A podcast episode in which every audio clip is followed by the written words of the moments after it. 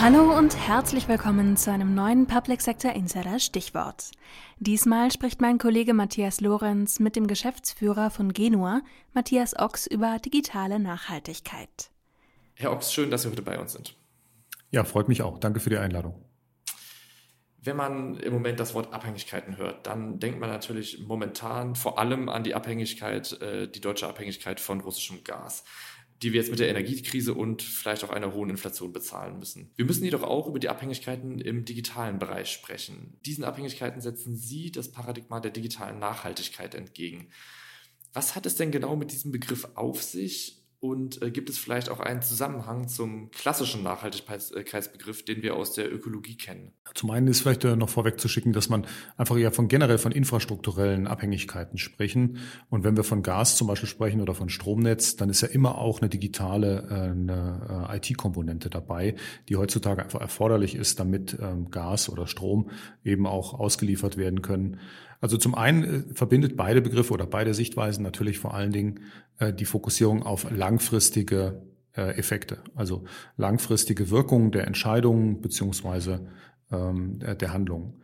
Ähm, es gibt aber natürlich auch einen ganz direkten Zusammenhang. Ähm, wenn wir über Ressourcenökonomie sprechen, über Sparsamkeit sprechen, dann sind natürlich auch bei den IT-Systemen, wo erhebliche Ressourcenaufwände erforderlich sind, nicht nur für die Herstellung, sondern eben auch für den Betrieb von IT, natürlich die Systeme langfristig vom, im Vorteil und einfach auch nachhaltiger, resilienter, betreibbar, die einen geringeren Footprint haben, also zum Beispiel einfach einen geringeren Strombedarf haben. Was muss denn jetzt der Staat, was müssen, müssen vielleicht die deutschen Behörden ganz konkret tun, um digital nachhaltig zu handeln, um vielleicht auch die Verwaltungsdigitalisierung ähm, nachhaltig zu gestalten? Ja, zum einen denke ich, ist ein ganz wichtiger Teil, ähm, dass wir ähm, standardisieren dass wir uns nach Möglichkeit auch an offenen Standards orientieren, sodass Interoperabilität und Versorgbarkeit über einen langen Zeitraum gewährleistet werden kann.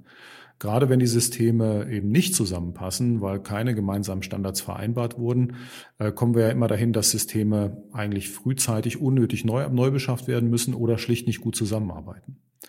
Und das Zweite neben den Standards ist es, glaube ich, äh, klare Vorgaben zu machen, auch da, wo keine Standards bestehen, äh, zum Beispiel hinsichtlich der Lieferkette.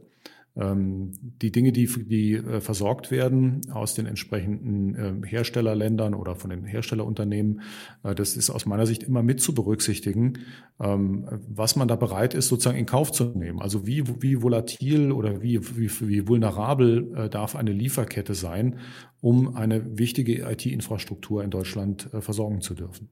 Wir haben politische Entscheidungsträger und Entscheidungsträgerinnen, die ähm, eigentlich nachhaltige Entscheidungen treffen sollen, ähm, aber oftmals oder manchmal zumindest eher zu ähm, Entscheidungen neigen, die kurzfristigen Erfolg versprechen, weil man immer in Zeiträumen bis zur nächsten Wahl denkt.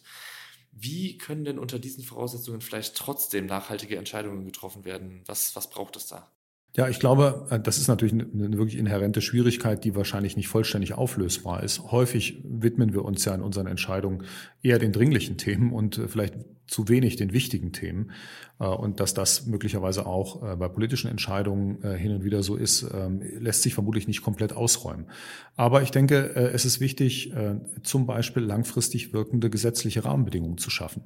Wir sehen das ja in anderen Bereichen, wie zum Beispiel bei der Schuldenbremse, ähm, wo ähm, ein Konstrukt geschaffen wird, was man nicht mehr so ganz einfach abschütteln kann und was aber eben im Sinne der Nachhaltigkeit in die richtige Richtung weist. Ich hoffe sehr, dass es uns auch gelingt, solche Themen zum Beispiel zum Thema ähm, des äh, Klimaschutzes und der ökonomischen oder ökologischen Nachhaltigkeit äh, zu äh, fassen, weil ja nur dann ähm, diese langfristigen Handlungslinien überhaupt möglich werden. Ansonsten ist natürlich die Gefahr, dass jede Regierung im Zweifelsfall wieder in die andere Richtung entscheidet und wir unterm Strich nur wenig vorankommen.